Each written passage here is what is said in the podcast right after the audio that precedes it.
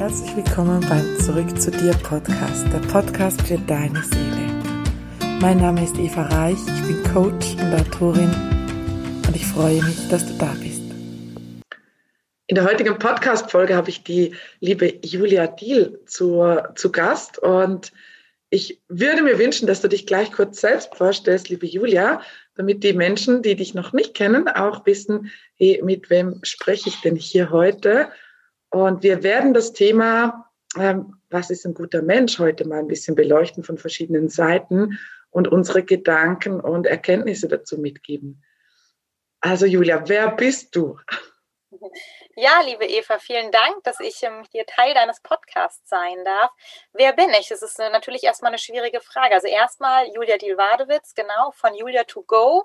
Äh, mein Motto ist ähm, Aufmerksamkeit fokussieren, Potenziale entfalten und glücklich sein.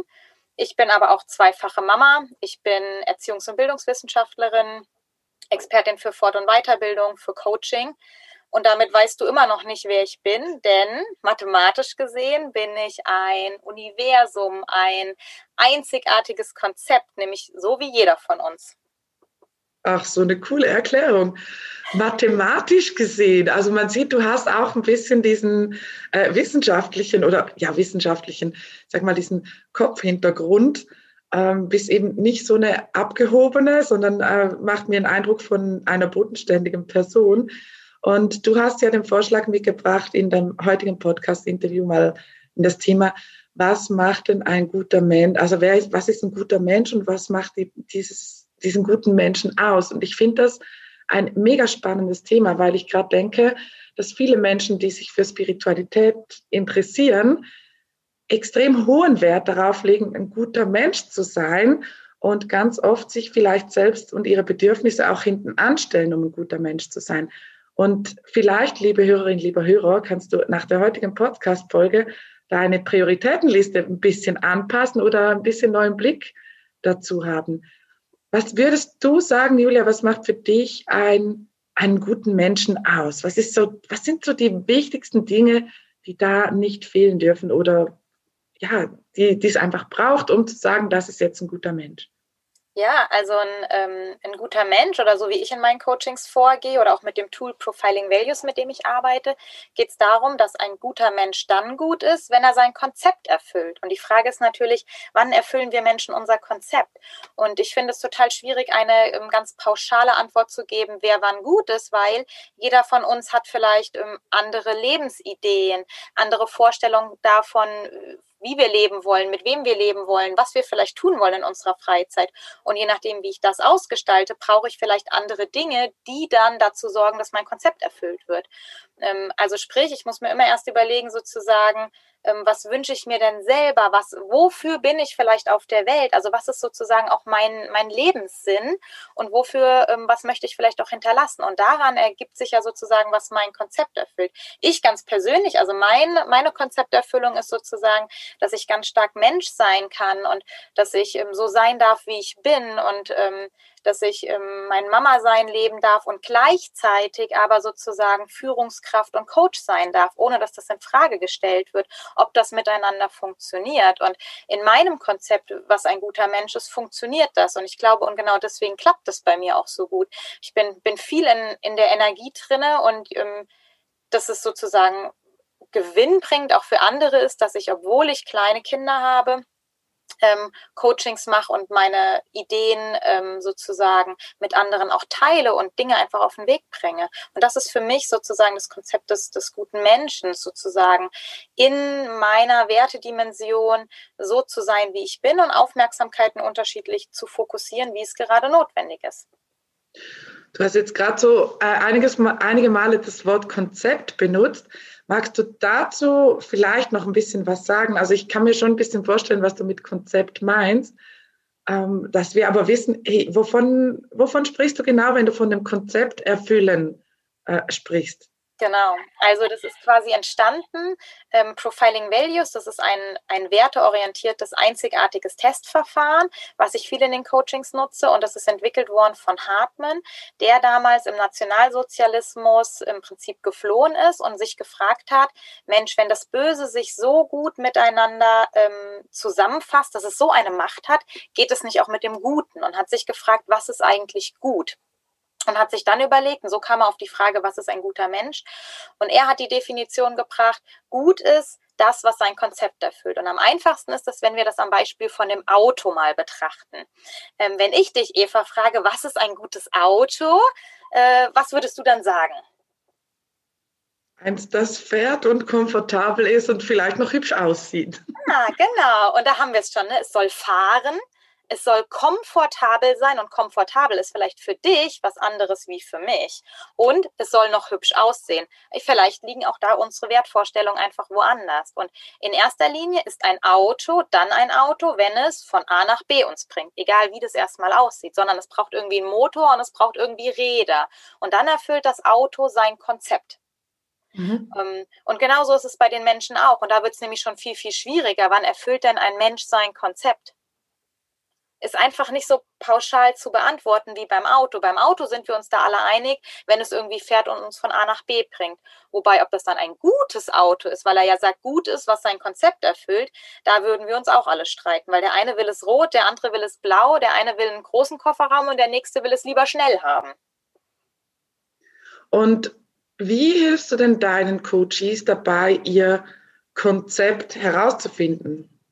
Genau, wir machen sozusagen ähm, ähm, oftmals zu Beginn von einem Coaching oder einer Weiterbildung dieses Testverfahren, was online ähm, circa 20 Minuten dauert, wo jeder Coachie vier Rangreihen mit 18 Wörtern oder Teilsätzen für sich sortiert. Und anhand dessen bekomme ich eine Auswertung in drei Wertedimensionen. Es gibt nämlich menschlich, es gibt praktisch und es gibt systemisch. Oder einfacher gesagt, Herz, Hand und Verstand oder Herz, Hand und Hirn.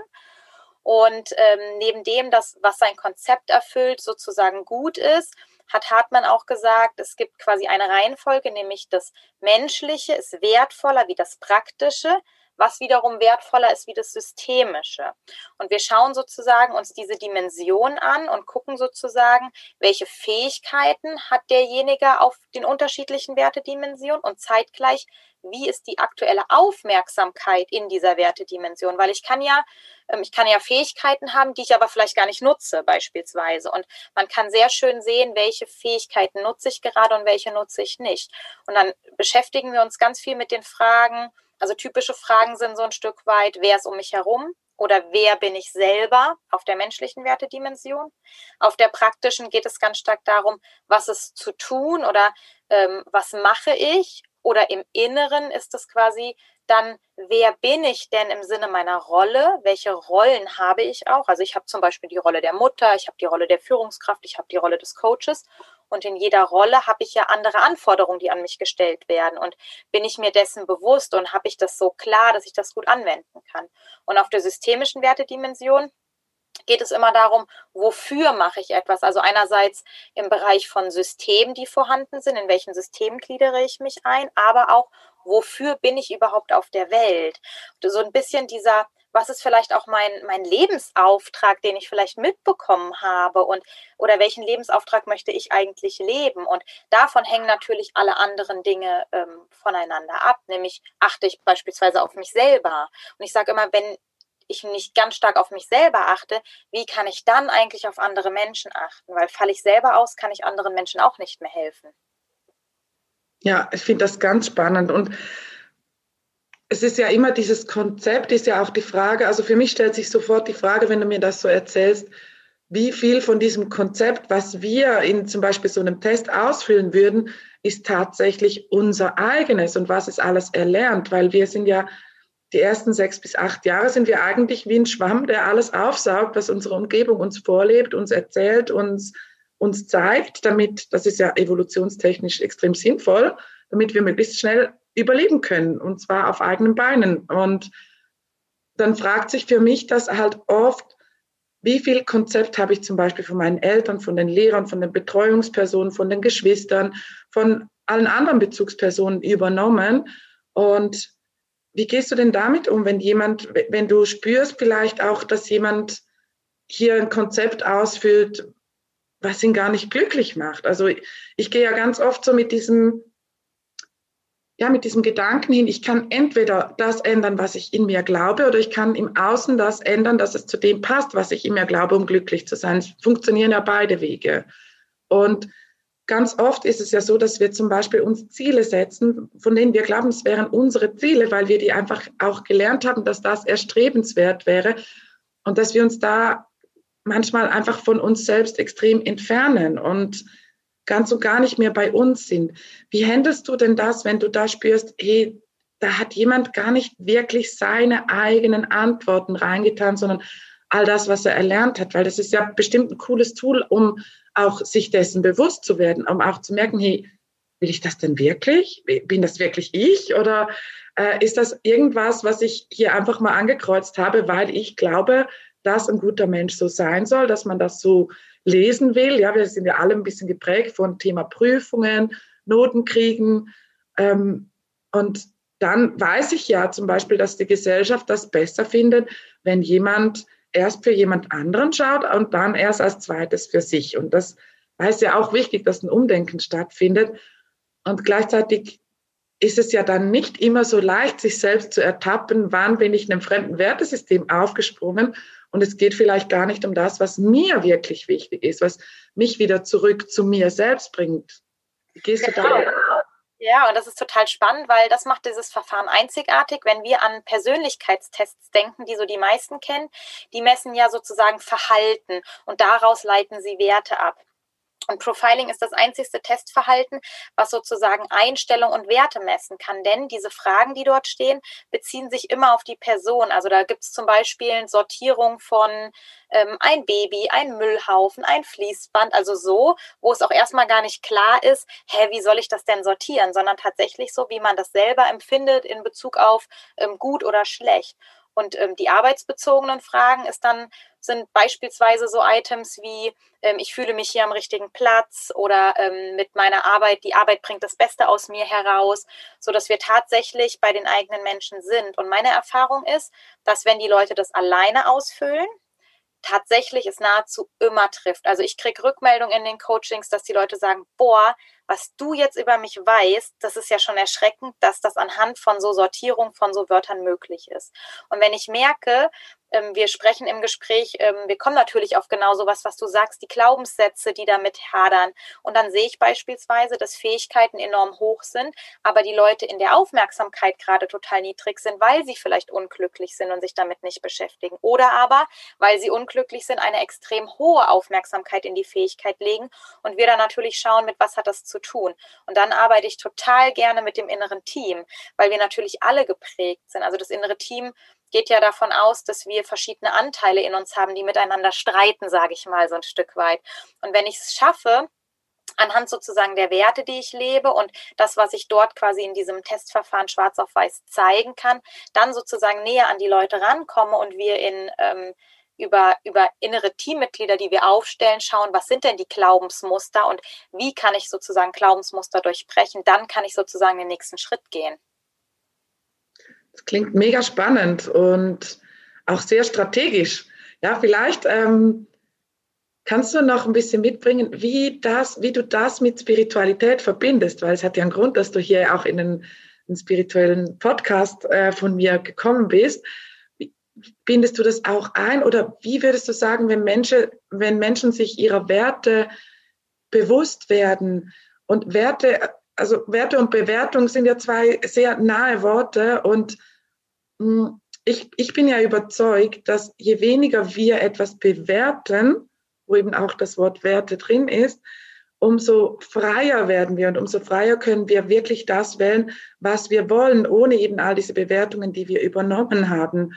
Und machst du das auch dann auf dieser strategischen Ebene oder geht es da dann eher darum, mal zu schauen, hey, eben wenn du da schaust, okay, das ist dein Wertesystem, wie fühlst du dich damit, macht es dich glücklich oder nicht? Und ich glaube, das Hauptziel von ganz, ganz vielen Menschen ist ja, glücklich zu werden, ob jetzt auf einem strategischen Weg, auf einem Kopfweg, auf einem professionellen ähm, Weg oder auf einem spirituellen Weg oder auf einem ganz anderen Weg, auf dem Weg, ich mache hier gar nichts und äh, chill, chill das Leben. ähm, das spielt ja keine Rolle. Also meine Erfahrung ist für mich und meine Kunden, dass je bewertungsfreier wir durchs Leben gehen, umso freier können wir eben auch beginnen, einfach zu wählen, was wir wollen und uns auch klar zu werden, wer bin ich eigentlich unter all diesen Gedanken und Glaubenssystemen, die mir vermittelt wurden, die ich einfach mitgekriegt habe und wo ich nicht mal weiß, ob das überhaupt meine eigenen sind. Und ganz, ganz oft sind es eben gar nicht unsere eigenen. Genau. Ja, das ist total spannend, weil ähm, wenn der Bereich zum Beispiel die eigenen Bedürfnisse, das ist im Prinzip auf der menschlichen Wertedimension im Innen, was ja erstmal keiner mitkriegt, sondern ich nur selber spüre. Wenn ich merke, Leute sind da sehr stark eingebrochen und achten gar nicht mehr oder haben vielleicht den eigenen Anker, den man vielleicht in schwierigen Situationen oder Krisen braucht, nicht mehr im Blick, dann stelle ich immer total gern die Frage, wer bist du eigentlich unabhängig von Arbeit, unabhängig von deinem Job? Unabhängig von deiner Familie. Wer bist du? Und ganz oft können das die Leute erstmal gar nicht beantworten. Und es braucht Zeit, sich damit mit dieser Frage auseinanderzusetzen und zu gucken, genau, wer bin ich denn, wenn eigentlich alles andere um mich herum wegbricht? Wer bin ich und wer will ich auch sein? Und dann sozusagen in die Zukunft gedacht, wo möchte ich denn auch hin? Und das sind die Fragen, mit denen man sich dann zwangsläufig auseinandersetzt und bei ganz vielen erstmalig durch so ein Coaching, denen dann auffällt, okay, ich habe die letzten zehn Jahre als Führungskraft vielleicht, ich sag mal, wie eine Maschine funktioniert, weil das von mir erwartet wird. Aber wer bin ich denn eigentlich? Das können ganz viele nicht mehr beantworten, sondern die sagen dann, okay, ich bin irgendwie der Geschäftsführer von XY. Und wenn ich sage, okay, und wenn wir das Unternehmen jetzt mal wegdenken, wer bist du dann? Hm, dann stehen die Leute schon dann sagen, ja, also ohne Firma habe ich eigentlich nichts, weil ich mache ja auch nur Überstunden. Ne? Ich so nach dem Motto, ich lebe in dieser Firma, kommt ganz oft bei Führungskräften. Und ähm, wenn die dann merken, oh, okay, mein innerer Anker bricht schon weg und ähm, ich habe eigentlich ein anderes Lebenskonzept, dann ist nämlich immer so das Spannende, okay, ne? Was würde ich vielleicht tun, wenn ich drei Millionen im Lotto gewinnen würde ähm, und frei von Geld wäre, dann haben die Leute erstmalig oftmals, wenn man so Gedankenspiele miteinander macht, Zugriffe auf, ähm, wofür bin ich auf der Welt, was wäre denn dann mein Lebensweg. Und dann gilt es natürlich, das miteinander zu kombinieren und zu schauen, wie kann ich vielleicht Teile davon verwirklichen. Oftmals geht es ja nicht sofort, aber man kann erste Schritte gehen, um zu schauen, sozusagen, dass man nicht nur noch funktioniert, sondern die eigenen Potenziale entfaltet, um dann glücklich zu sein. Und ähm, es gibt auch bei diesem Tool nicht ein richtiges oder ein falsches Testergebnis, sondern jeder hat ein anderes Konzept oder auch wenn wir es zum Beispiel um für Stellen, um Einstellungsverfahren zu machen, nutzen, sage ich immer, jede Stelle braucht ja andere Potenziale, um sie gut zu machen. Also ist es doch zwangsläufig, dass ich, wenn ich für eine Stelle A das kreiere und für eine Stelle B, dass ich komplett unterschiedliche Leute suche und nicht will, dass die alle dasselbe Profil hätten. Das wäre ja dann, dann wären wir ja alle Robotoren. Ähm, wenn, wenn wir alle gleich wären. Es ist doch viel schöner, die Individualitäten zu sehen und genau danach zu entscheiden, wer ist denn passgenau auf genau das, was ich suche oder auch zu schauen, wie bin ich denn passgenau sozusagen unterwegs? Muss ich mich da verbiegen, wo ich bin oder kann ich mich so entfalten, wie ich bin? Und ich glaube ganz fest daran, je besser Leute ihre Potenziale entfalten können, desto besser sind sie sozusagen sowieso schon mal, weil es Spaß macht, sie sind glücklich, ähm, das geht leichter und schneller oftmals von der Hand und sie kommen in sowas nicht wie ein Burnout, weil sie eine bessere, ich sag mal, Work-Life-Balance, ähm, ich würde eher sagen Work-Life-Happiness miteinander haben. Ähm, und genau, das ist so ein bisschen mein Ziel zu gucken, genau, wo, wofür bin ich da und wie kann ich das vielleicht auch leben, ohne mich irgendwo reinzwängen zu müssen. Ja, und ich glaube auch die Frage, wer bin ich wirklich? Der, das ist sowas, puh, ja. ja.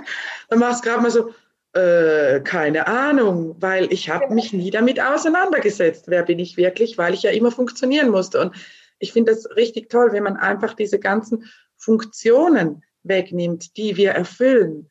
Weil wie, wie oft definieren wir uns über die Funktion? Ja, ich bin sind die zwei stärksten Worte, die man energetisch sprechen kann und das, was danach kommt. Ja, das Spannende ist ja, dass wir schon, und das ist das, was du, glaube ich, auch meintest mit der Familie und den Glaubenssätzen, warum wir so geprägt sind, weil es fängt ja schon in Kita an. Dass, ich sag mal, Erzieher über Kinder sprechen mit, ähm, das ist der Schnelle oder ach, das ist das kleine Prinzchen oder die Prinzessin. Und so wird das ja gesetzt, dass wir anfangen mit, wer bin ich eigentlich? Oder in der Schule, du bist der Beste in Mathe, du bist der Beste in Sport, du bist der Beste in Kunst. Und da fängt das ja an, dass wir unsere eigenen Konzepte uns bilden mit, ich bin die Künstlerin oder ich bin die Sängerin, aber ich bin doch darüber hinaus noch viel, viel mehr. Und nicht nur das, wo ich vielleicht der oder die Beste bin, sondern vielleicht mag ich auch etwas machen, wo ich vielleicht nicht der Beste bin, wie vielleicht malen, aber es macht mir vielleicht unheimlich viel Spaß. Und da wird es oftmals ja, dass wir gebremst werden, in, ich sag mal, durch unsere Gesellschaft, weil nur so die Besten kommen weiter oder so, sondern ich denke immer, gerade Kinder auch darin zu unterstützen, das zu machen, woran sie Lust haben. Und wenn sie nicht die Besten sind, ist es egal. Hauptsache, sie haben Spaß daran, weil daran können sie sich doch weiter entfalten und wachsen. Ja, unbedingt. Also das ist ein Herzensthema auch von mir, weil ich sehe es einfach als Coach und ich habe ja auch eine Weile lang als Hypnosetherapeutin äh, vor allem gearbeitet, bis ich hier ins Coaching-Business eingestiegen bin. Und die allermeisten Themen, die uns als Erwachsene unglücklich machen, entstehen einfach in der Kindheit. Und wie oft definieren wir uns eben über unsere Funktion statt über das, hey, wenn all die Funktionen wegfallen. Deswegen finde ich das so coole Fragen, die du auch gestellt hast, mit denen ich tatsächlich auch manchmal arbeite. Wenn du nichts sein müsstest, wenn du nichts erfüllen müsstest, wenn es einfach nichts zu tun gäbe, genau. was würdest du dann tun? Weil ich bin ja auch überzeugt, dass die Seele, die Intuition, das Universum äh, oder das Göttliche uns zeigt, wo wir richtig sind in dem, was uns Freude macht. Und wir haben einfach oft verlernt, uns dieser Freude auch hinzugeben und der Freude zu folgen, weil das macht ja keinen Sinn. Damit wirst du nie Geld verdienen. Äh, da sind alle anderen besser, weil wir so viele Muster einfach auch erlernt haben, warum es eben nicht möglich ist. Und immer wenn wir uns auch überlegen, warum etwas nicht möglich ist, dann stoppen wir auch unsere eigene Kreation. Das habe ich gerade kürzlich bei, bei meinem Coach gesehen, ähm, bei einem Post. Und ich habe gedacht, ja, bam, das ist total richtig. Also in dem Moment, wo unser ganzer Kopf beginnt, uns zu erzählen, warum das jetzt eben nicht geht, und ich habe mich kürzlich selbst bei sowas erwischt, da mache ich einfach sofort den, den Deckel zu. Und ganz oft geht es ja im Coaching auch darum, einfach mal diesen Deckel wieder zu öffnen und Möglichkeiten einzuladen und den Kopf eben auch kreativ werden zu lassen. Weil wenn der lösungsorientiert kreativ sein darf, dann sabotiert er uns viel, viel weniger, indem er uns sagt, du kannst das nicht, das macht man doch nicht, bla bla bla, sondern indem wir halt immer fragen, wie wird es möglich? Oder woran habe ich Spaß? Was macht mir Freude? Was ist mein nächster Schritt? Oder eben auch irgendwann diese Fragen, wer bin ich wirklich? Warum bin ich hier? Was, was ist meine Message, die ich hierher tragen möchte? Und die Podcast-Hörer und Hörerinnen, die jetzt schon eine Weile bei mir im Podcast dabei sind, die haben vielleicht auch die Folge Finde deine Seelenaufgabe oder was ist eigentlich meine Seelenaufgabe gehört, wo ich eben drüber spreche, dass ich glaube, wenn wir eine klare Aufgabe in diesem Universum zu erfüllen hätten, dann wüssten wir das. Weil jetzt gerade, wo, wo ich mit Julia spreche, wo es um Führungskräfte geht, wann gibt es das größte Chaos in der Firma, wenn die Mitarbeiter nicht genau wissen, was ihre Aufgabe ist? Und als Chef gehst du nicht dahin als Führungskraft und sagst, mach mal irgendwas, aber es ist genau wichtig, dass du genau das machst, was die geheime Aufgabe ist, die ich dir jetzt nicht sage. Aber du musst sie wirklich unbedingt erfüllen, weil sonst geht diese Firma den Bach runter. Also das ist nicht das, an was ich glauben möchte, an diese höhere Macht, ans Universum, dass die einfach so geheimnisvoll uns irgendwelche äh, Aufgaben so runter, unterjubelt und wir nichts davon wissen. Und deswegen glaube ich ganz stark, dass es eben einfach das ist, was uns Freude macht und das ist, was wir erleben wollen. Und wie siehst du das, liebe Ja, ich sehe das ähnlich. Und das, ähm, ich glaube, dass es total schwierig ist für manche Leute, weil ähm, sie das verlernt haben mitzukriegen. Also ich glaube daran, dass es so ein, so ein höheres Selbst gibt, was mir vielleicht sagt, Mensch, in die Richtung oder bau doch mal in die Richtung weiter. Und ich folge ganz stark Impulsen, die ich spüre. Also für viele Dinge ähm, muss ich zwar mal eine Nacht drüber schlafen, aber spätestens dann entscheide ich. Ähm, und das eine Nacht drüber schlafen ist eher, ich glaube, auch noch so ein Stück weit von früher nochmal drüber nachzudenken. Aber für viele Entscheidungen braucht es gar nicht viel länger. Und ähm, oder die Entscheidung würde sich nicht verändern, ob ich sie noch ein Jahr mit mir rumtrage, sondern dann kann ich mich ja davon von erleichtern. Und das Schöne ist sozusagen ja, wenn wir an diese innere Teamarbeit auch denken, im Coaching und wir uns das so vorstellen, du hast das so schön gerade ver verglichen mit dem Chef und im Prinzip, ich bin ja mein eigener Chef von meinen ganzen Anteilen, die zu mir sagen, vielleicht mach das oder mach das nicht. Das sind ja zum Beispiel zwei Anteile, die miteinander kämpfen in einem und die Frage ist natürlich, wenn ich immer nur dem einen Anteil Gehör schenke, sowas wie macht das nicht, weil das ist gefährlich oder das bringt nichts oder das bringt kein Geld, dann ist der Anteil, der vielleicht sagen würde, mach doch mal, weil es macht dir Spaß, der sagt mir das vielleicht irgendwann gar nicht mehr. Das wäre ja so, wie wenn ich Chef bin und ich habe da zwei äh, Mitglieder, die zu meinem Team gehören und ich höre immer nur auf den einen, dann wird der andere, der ganz viele kreative Ideen hat, mir die irgendwann gar nicht mehr mitteilen, weil er beleidigt ist vielleicht so. Und genau so ist es mit unseren inneren Anteilen. Und wir müssen erst wieder lernen, dass wir denken, ja, ich bin doch der Chef von meinem ganzen Konzept, von meinem Körperkonzept und ich kann auf alle Anteile hören, auch die, die ich vielleicht vor fünf oder zehn Jahren in den Keller gesperrt habe, weil ich habe es selber in der Macht, diesen Keller wieder aufzuschließen und ganz sanft zu hören und zu gucken, wo kommt ein Impuls und welchen Impuls will ich folgen. Das habe ich selber in der Hand.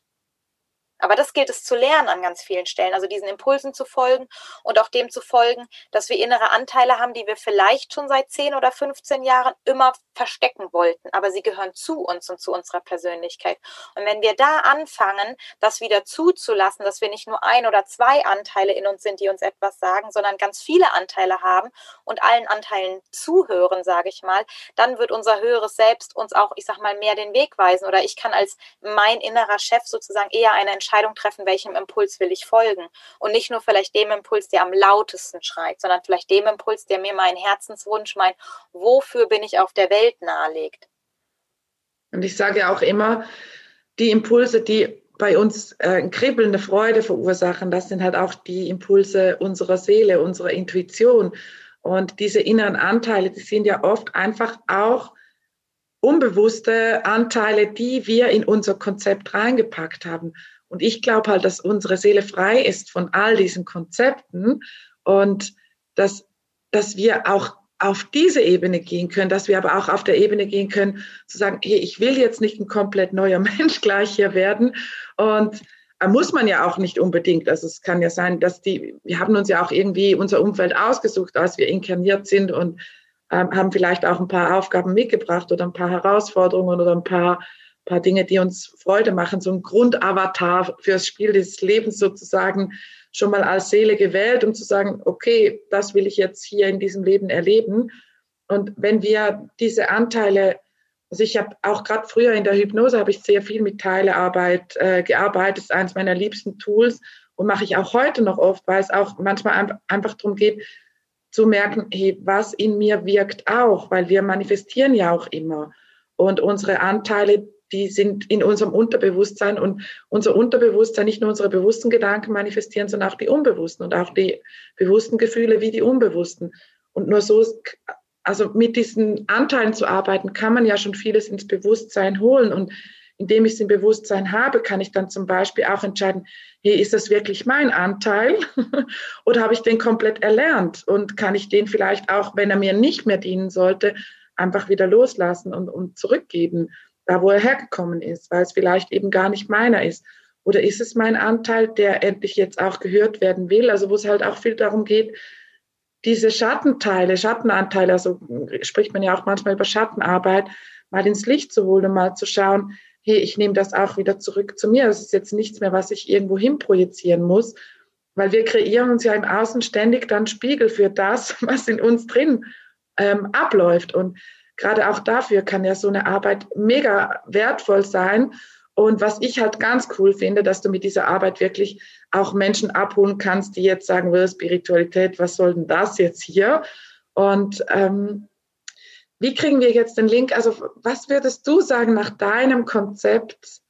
Was ist für dich denn ein guter Mensch? Ja, leg mal die Karten hier auf den Tisch. Was ist für dich ein guter Mensch?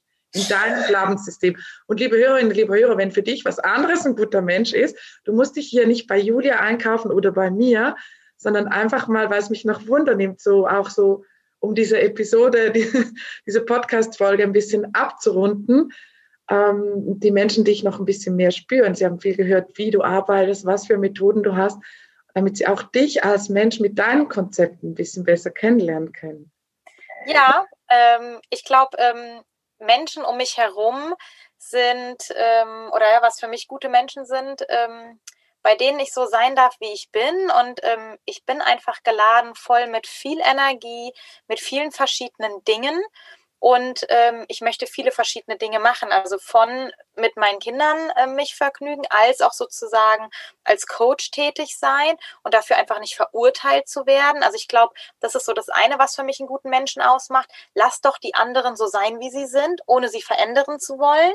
Das ist für mich so ganz wichtig. Und ähm, ich gehöre, glaube ich, zu den Menschen, wenn man mich nachts anruft und sagen würde, hey Julia, ich brauche unbedingt von dir, weil es ist jetzt überlebenswichtig für mich, ähm, dann würde ich aufstehen und würde das machen. Also ähm, ja, ich, ich bin, glaube ich, jemand, der ähm, für Leute, der einfach sehr verlässlich ist. Und das ist auch was, was ich mir wünsche. Aber da sind wir wieder bei, ne, ich kann es nicht von anderen erwarten. Also dann, ne, ich, ich lasse die anderen, wie sie so sind. Aber ich habe, glaube ich, ähm, eine Handvoll sehr, sehr gute Freunde, wo ich ebenfalls weiß, dass ich einfach anrufen kann, wo ich so denke, das ist, macht für mich auch einen guten Menschen aus. Also so sein zu dürfen, wie ich bin, mit meinen Ecken und Kanten, mich darauf verlassen zu können, dass die Leute mich so annehmen, wie ich bin und dass ich da willkommen bin, so wie ich bin und ähm, einfach Spaß miteinander zu haben, auch wenn wir, also dieses Glücklichsein, ich glaube, das, das macht es für mich auch noch einfach in dem Moment, wo ich so bin, wie ich bin, entfalte ich meine Potenziale und bin glücklich. Deswegen ist, glaube ich, auch genau das mein Motto, ähm, was ich einfach so, so leben kann. Und sei es sozusagen mit den Kindern im Regen, dann halt Pfützen springen, also einfach auch zu schauen. Ich bin, glaube ich, auch jemand, der ähm, schaut, was, was kann ich aus dieser Situation machen. Ich kann hier hergehen und kann sagen, boah, so ein blöder Regentag und dann lege ich mich halt nur aufs Sofa und was kann ich denn machen? Oder ich kann sagen, juhu, es regnet wieder. Wir ziehen alle Gummistiefel an und gehen Pfützen springen und haben mächtig Spaß. Es hat ja ganz viel dabei zu tun, wie gebe ich dem Ganzen eine Bedeutung. Und ich glaube, das ist mir so wichtig, dass einfach ähm, dass jeder so machen darf, wie er will. Und ich bin jetzt nicht besser, weil ich Pfützen springe und jemand anderes, der sagt, ich will aber den ganzen Tag Netflix schauen, dann soll er das bitte tun, wenn er der Meinung ist, dass das für ihn jetzt in dem Moment das Richtige ist. So. Und ich glaube, das macht es für mich einfach aus. So toll. Also das finde ich, ich finde das mega schön, weil ich glaube, wir Menschen, wir wünschen uns alle weniger bewertet zu werden und einfach unseren Weg gehen zu dürfen. Und ich finde das eine ganz schöne Sicht darauf, was ein guter Mensch ist. Und liebe Hörerinnen, lieber Hörer, wenn du für dich mal vielleicht eine Übung heute aus dem heutigen Podcast mitnehmen möchtest, du könntest ja mal einfach für dich ein, zwei, drei Seiten schreiben, was ist denn für dich ein guter Mensch? Weil da kannst du ganz viel auch über dich herausfinden und herausfinden, was ist denn mein Wertesystem und dann vielleicht auch was finden, ach, das wusste ich gar nicht, dass ich glaube, dass ein guter Mensch zum Beispiel oder keine Ahnung, was ist eine gute Mutter, was ist äh, ein, ein guter Chef, was ist eine gute Ehefrau, was ist ein guter Ehemann, was ist ein guter Vater, was ist ein guter whatever. So findest du einfach extrem viel raus, was du für ein Wertesystem mitgenommen hast und dann kannst du, indem du es dir bewusst machst, eben auch beginnen, neu zu wählen. Will ich denn weiterhin glauben, dass eine gute Mutter zum Beispiel, ich nenne jetzt einfach irgendein Beispiel, dass eine gute Mutter die ist, die alles perfekt macht, die immer für die Kinder da ist, die äh, eine super Karriere hat, die die tollste Ehefrau, die super Liebhaberin, ähm, ja, die beste Tochter auf Erden ist. Also da können wir auch ganz viel an Erwartungen, die wir an uns selbst und auch an andere stellen, bewusst und unbewusst, einfach mal uns klar werden, ja, will ich denn das erstens weiterhin glauben, will ich das weiterhin erwarten von mir und auch von anderen, weil ich glaube, etwas, was wir alle mitgekriegt haben oder ziemlich alle ist, man sollte unbedingt ein guter Mensch sein. Du kannst da auch solche Dinge aufdecken wie, ja, ich schaue immer für alle anderen zuerst und erst dann komme ich. Und ich finde die Frage, was würde die Liebe tun, finde ich wunderschön, um auch da aufzudecken, hey, bin ich da wirklich in der Liebe? Und bitte vergiss nicht, die Liebe bedeutet auch die Liebe zu dir selbst und eben nicht nur zu den anderen, zum Universum, zum, zu der Natur, zu deinen Kindern, zu, dein, zu deiner Firma, zu, deiner, zu deinem Business, sondern auch zu dir selbst. Und dann ist es eben nicht immer nur so klar, weil viele Menschen glauben, die Liebe, die würde immer für alle anderen sorgen.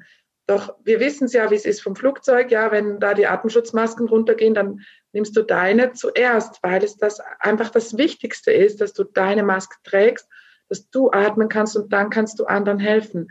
Und auch die Liebe würde auch die Selbstliebe sein. Die Liebe würde dich selbst nicht einfach nur vergessen und, sagen, ja, schauen wir mal für alle anderen. Weil wenn das die Liebe bei jedem Menschen tun würde, dann wäre niemand mehr bei sich. Und wenn jeder erst für sich schauen würde, wäre irgendwie auch für alle geschaut, ja. Ich will jetzt hier nicht sagen, blinder Egoismus ist das einzig wahre, sondern du darfst dich auch an erste Stelle in deinem Leben setzen, weil wenn du glücklich bist, wenn du es dir erlaubst, glücklich zu sein, Freude zu leben, Fülle zu leben, Erfüllung zu leben und dein Potenzial zu entfalten, auf energetischer Ebene erlaubst du es dann unbewusst auch allen anderen um dich herum. Weil die Menschen, die dir am meisten auf den Sack gehen, das sind meistens die, die irgendwas leben, was du entweder als negativ bewertest und somit nicht frei bist in der Wahl oder die etwas leben, was du eigentlich auch haben möchtest, dir aber erzählst, es wäre für dich nicht möglich. Oder ähm, ja, also da kannst du mit diesem, mit diesem, mit dieser Frage, was ist für mich ein guter, ein guter Mensch, kannst du extrem viel über dich herausfinden und da auch dann in die Veränderung gehen, wenn du möchtest. Und da vielleicht mal ein Journaling machen, eben die, die nicht wissen, was ein Journaling ist. Das ist, du nimmst die Frage, was ist ein guter Mensch? Und dann schreibst du einfach drauf los, egal was kommt. Und wenn zuerst mal gar nichts kommt, dann schreibst du, ich weiß nicht, was ein guter Mensch ist. Ich muss drüber nachdenken, was ein guter Mensch ist. Also, du schreibst einfach und du hörst nicht auf, bis du, äh, wenn du es am PC machst, etwa eine A4-Seite hast, mindestens, mehr darf immer, solange es fließt. Und wenn du es von Hand machst, mindestens drei Seiten, weil die ersten paar Sätze, die kommen, die waren dir schon bewusst. Und den ganzen Rest kannst du aus deinem Unterbewusstsein hervorholen mit dieser Technik und dann auch merken, sind das wirklich meine Werte? Weil oft, wenn du es dann nochmals durchliest, wirst du merken, ah, das ist das, was meine Mama geglaubt hat, das ist das, was mein Lehrer mir erzählt hat, das ist das, was mein Mann glaubt oder meine Frau glaubt. Und so kannst du eben auch wieder mit, mit einem ganz einfachen Tool dir ein paar Erkenntnisse holen und merken, hey, ist das wirklich mein Wert oder wer bin ich wirklich? Und auch da wieder schließt sich ja dann auch der Kreis wieder wieder zurück zu dir kommen und eben nicht so sehr im Außen sein und alle zufriedenstellen zu wollen und das glauben zu müssen, was alle glauben. So und einfach mal. Ja, ja, sag was. Genau, hier finde ich es wichtig, wenn ihr anfangt zu schreiben, verurteilt euch nicht dafür, wenn ihr Dinge schreibt, wo ihr denkt, darf ich das jetzt schreiben? Ja, es darf erstmal alles raus und ähm, ähm, einfach auch wertfrei dann das annehmen können. Und als ergänzende Übung nämlich die Frage, was macht mich einzigartig? Da erlebe ich ja auch immer, dass man das so schlecht beantworten kann. Wenn ihr aber über einen Zeitraum von vielleicht einem Monat jeden Abend einfach mal aufschreibt, drei Dinge, wo ihr glaubt, die haben euch heute einzigartig auch gemacht oder da habt ihr euch unterschieden von anderen erstmal. Ähm, und vielleicht fällt euch gar nichts ein, aber vielleicht kommt irgendwann der Moment, wo euch einfällt, oh, heute hat mich Folgendes einzigartig gemacht. Ich habe vielleicht, weiß ich nicht, ich habe gestern beispielsweise Obst verschenkt und war ein bisschen irritiert angeschaut worden, dass ich kein Geld für haben will, aber ich hatte so viel und ne, dann hat es mich vielleicht einzigartig gemacht, dass ich da etwas abgegeben habe oder es hat mich ähm, einzigartig gemacht, ähm, dass ich irgendwie mein Kind auf eine besondere Art und Weise getröstet habe und ganz unabhängig davon, wer das als einzigartig bewertet, fang doch erstmal an, dass du das für dich als einzigartig bewertest. Das finde ich eine tolle Frage, weil du bist einzigartig. Es gibt dich kein zweites Mal. Und oft vergessen wir das und wir glauben, wir müssen jetzt unsere Einzigartigkeit uns hart erarbeiten.